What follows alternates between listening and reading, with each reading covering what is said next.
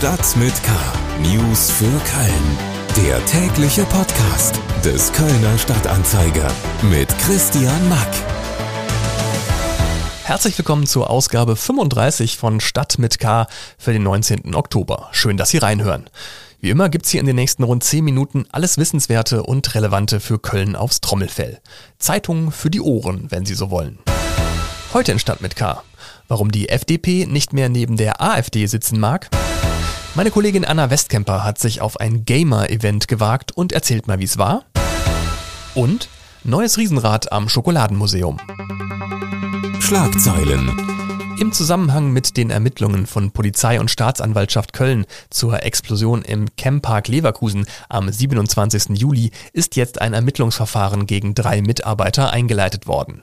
Ermittelt wird wegen des Anfangsverdachts der fahrlässigen Tötung und fahrlässigen Herbeiführens einer Sprengstoffexplosion.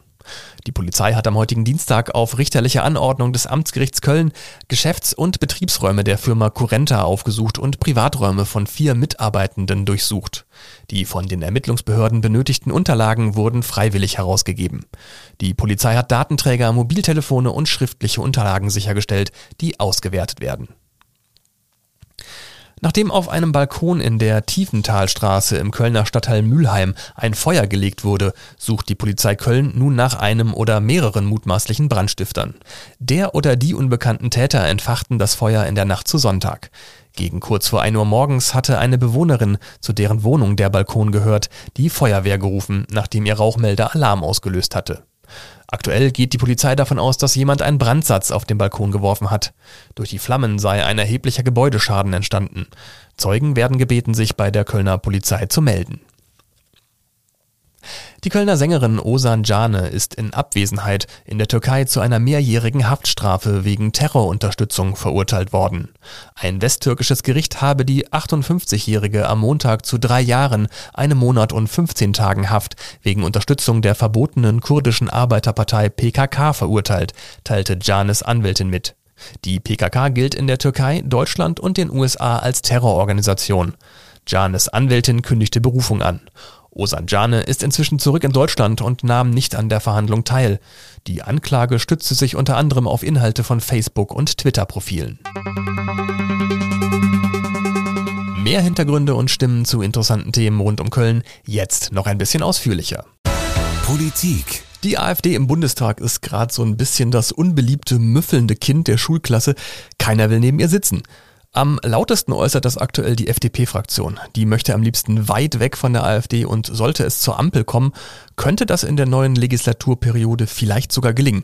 Oliver Görz aus unserer Lokalredaktion ist bei mir im Studio. Hallo Oliver. Hallo Christian. Äh, du hast äh, mit dem Kölner FDP-Mann Reinhard Huben gesprochen. Warum will die FDP denn jetzt eigentlich weg von der AfD? Dazu muss man erstmal wissen, wie die Sitzordnung im Plenarsaal des Bundestags ist. Die AfD sitzt ganz rechts und dann links daneben sitzt die FDP. Die sitzen also ziemlich nah beieinander und die FDP äh, stört sich daran, dass die äh, AfD-Abgeordneten häufig unflätige, unhöfliche, sehr oft nach Angaben der FDP auch sexistische äh, Sprüche vor sich hin tuschelt und manchmal auch reinruft in allererster Linie ist es aber so, dass das ein ewiges Gezischel und Getuschel ist.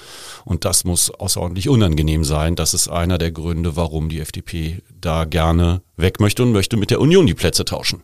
Die Union sitzt nämlich dann links neben der FDP. Äh, die Pöbeleien der AfD sind aber nicht der einzige Grund. Es äh, geht auch so ein bisschen um das Selbstverständnis der FDP, warum sie da weg will. Das ist richtig. Die FDP ähm, argumentiert auch so, das ist dann der zweite Grund. Ähm, sie sagt, ähm, dass sie sich inzwischen eher in der Mitte verortet, ähm, aufgrund ihrer politischen Einstellung, ihrer politischen Ansichten und möchte deswegen nicht so weit rechts sitzen, wie sie aktuell rechts sitzt. Also das klassische Rechts-Links-Schema ähm, überträgt sie dann auf die Stühle. Das ist ja auch äh, im Bundestag, das ist ja auch genauso angedacht. Und deswegen möchte sie einfach ein bisschen weiter in die Mitte rücken und da säße die dann neben ihrem äh, möglichen äh, Koalitionspartner Grüne und daran anschließend dann die SPD. Dann wäre die Ampelkoalition, wenn sie zustande kommt, also in der Mitte beieinander. Die CDU-CSU ist wahrscheinlich nicht so ganz begeistert, falls sie dann demnächst mal neben der AfD sitzen müsste. Aber wie hoch sind denn jetzt die Chancen für die FDP in Zukunft, dass es wirklich klappt mit dem Sitzplatzwechsel? Das steht und fällt natürlich äh, damit, ob es eine Ampelkoalition gibt. Gibt es eine Ampelkoalition, äh, die ja derzeit verhandelt wird, dann ist die Chance sehr hoch. Denn ähm, so eine Sitzordnungsveränderung kann man ganz einfach mit einfacher Mehrheit im Bundestag beschließen und SPD, Grüne und FDP hätten diese einfache Mehrheit. Die haben halt einfach dann mehr als die Hälfte der Sitze und können das einfach so beschließen. Dazu kommt, dass die Linken äh, auch schon Unterstützung zugesagt haben und äh, meinten, sie würden das äh, durchaus begrüßen, wenn die FDP äh, ein bisschen weiter aufrückt. Wie die Sache ausgehen wird, das wissen wir noch nicht. Eins ist sicher, irgendwer muss am Ende neben der AfD sitzen. Oliver Görz war das aus unserer Lokalredaktion über die pöbelnde AfD im Bundestag, neben der keiner mehr sitzen mag, allen voran nicht die FDP. Die ganze Geschichte lesen Sie im Kölner Stadtanzeiger und auf ksda.de. Digital es gibt Dinge, für die bin ich mit knapp 37 Jahren mittlerweile offensichtlich einfach zu alt. Online-Gaming zum Beispiel und äh, vor allem YouTube-Videos über Online-Gaming, wo sich Leute selbst beim Zocken filmen und noch mehr Leute das Ganze auch noch irgendwie spannend finden und angucken. Einer, der solche Videos, solche Let's Plays macht, ist der Kölner YouTuber Revinzeit. Er hat wahnsinnige 3,3 Millionen Follower bei YouTube. Eine Menge Leute gucken ihm also beim Zocken zu. Und dieser Revinzeit war am Wochenende bei einem Gaming-Event in der E-Sport-Arena bei Saturn am Hansering, um mit vielen anderen vor Ort gegen ein Zockerteam in Berlin Ballerspiele zu zocken. Und in diesen Mikrokosmos ist Anna Westkemper aus unserer Lokalredaktion mal eingetaucht.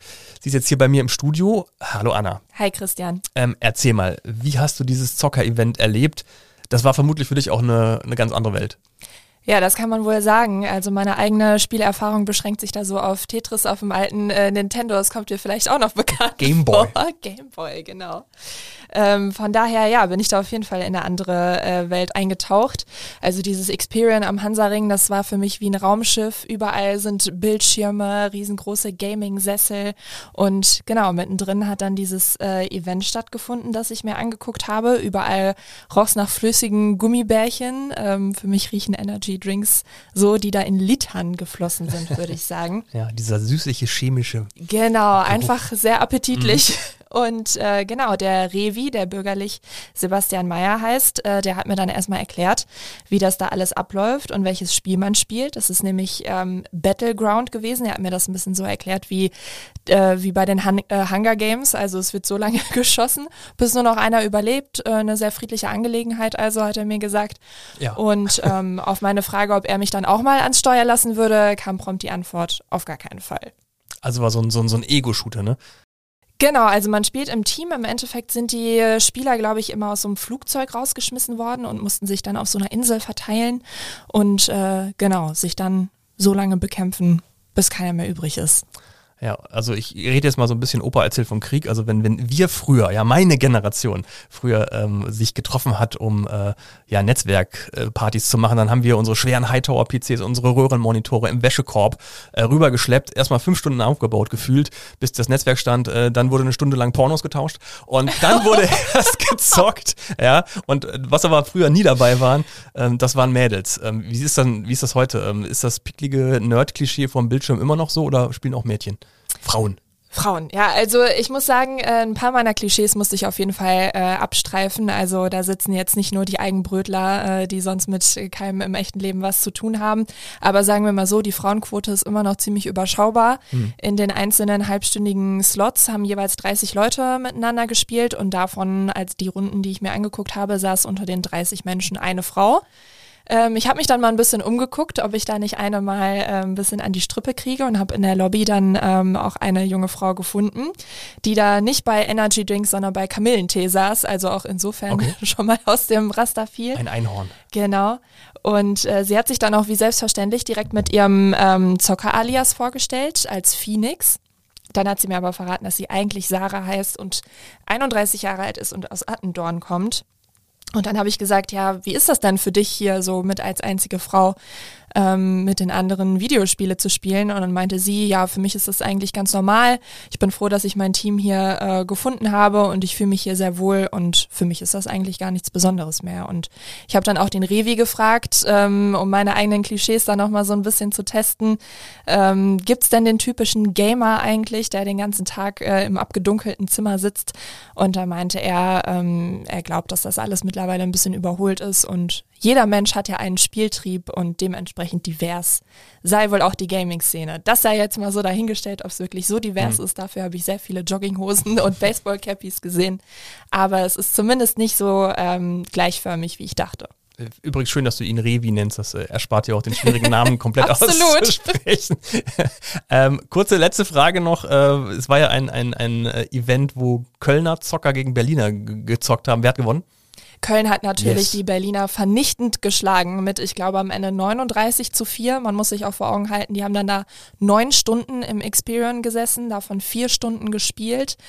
Ähm, also das war auf jeden Fall auch eine sehr professionell aufgezogene Veranstaltung. Mit einer Menge Energy Drinks.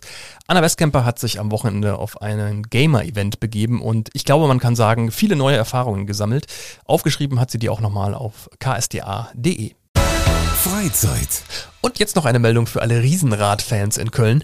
Am Schokoladenmuseum wird es bald wieder ein Riesenrad geben. Es handelt sich allerdings nicht um das Europarad, das dieses Jahr auch schon vor dem Kölner Zoo stand, sondern um ein um etwa sieben Meter kleineres Riesenrad.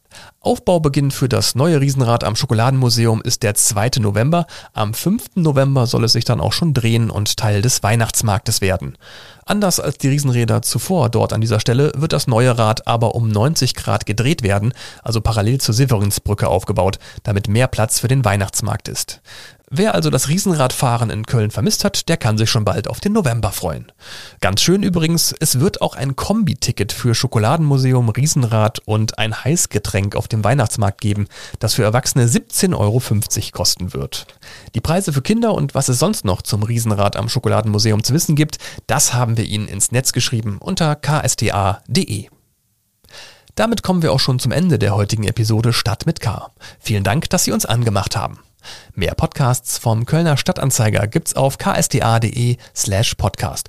Und wenn Sie unabhängigen Journalismus unterstützen möchten, der es uns auch ermöglicht, einen solchen Podcast wie Stadt mit K anzubieten, dann werden Sie doch einfach gerne Abonnent oder Abonnentin. Unter ksda.de slash plus podcast können Sie unser Plus-Angebot eine Zeit lang kostenlos testen. Mein Name ist Christian Mack. Ich verabschiede mich bis zum nächsten Mal. Bleiben Sie gesund und munter.